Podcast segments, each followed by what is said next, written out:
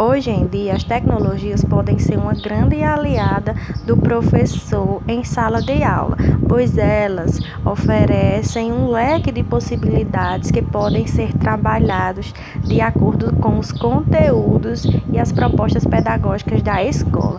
É necessário então que o professor selecione conteúdos de acordo com o que está sendo utilizado em sala de aula, de acordo com o contexto no qual os alunos estão inseridos. A TV, a internet é, podem ajudar muito no processo ensino-aprendizagem, já que é, existem inúmeras possibilidades de se trabalhar com esses meios. Então, o professor ele precisa é, sair da sua zona de conforto e procurar diversificar a maneira como se dá aula.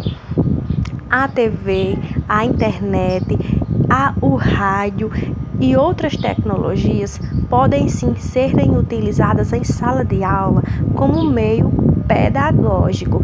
O professor, nesse caso, irá assumir o papel de mediador. Ele precisa é, apresentar aos alunos que esses meios tecnológicos também são utilizados para aprender, ou seja, a internet, a TV, o rádio, elas não servem apenas para nos entreter, mas nos passam informações que são de suma importância dentro e fora de sala de aula.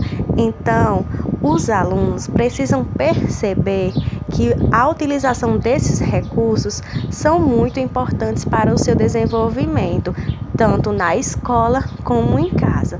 Quando os alunos estão em casa, é papel dos pais é, assumirem esse dever de mediador. Por exemplo, se a criança passa duas horas de frente à TV, então seria interessante os pais selecionarem conteúdos é, educativos para os seus filhos de acordo com a faixa etária deles. Existem uma diversidade de programas, de vídeos educativos que contribuem para a aprendizagem dos alunos. E isso faz com que o uso dessas tecnologias seja benéfico. Sabemos que as crianças passam a maioria do tempo de frente para a tela do computador, do celular ou da TV. Então, por que não utilizar esse tempo de forma correta? é, de forma educativa.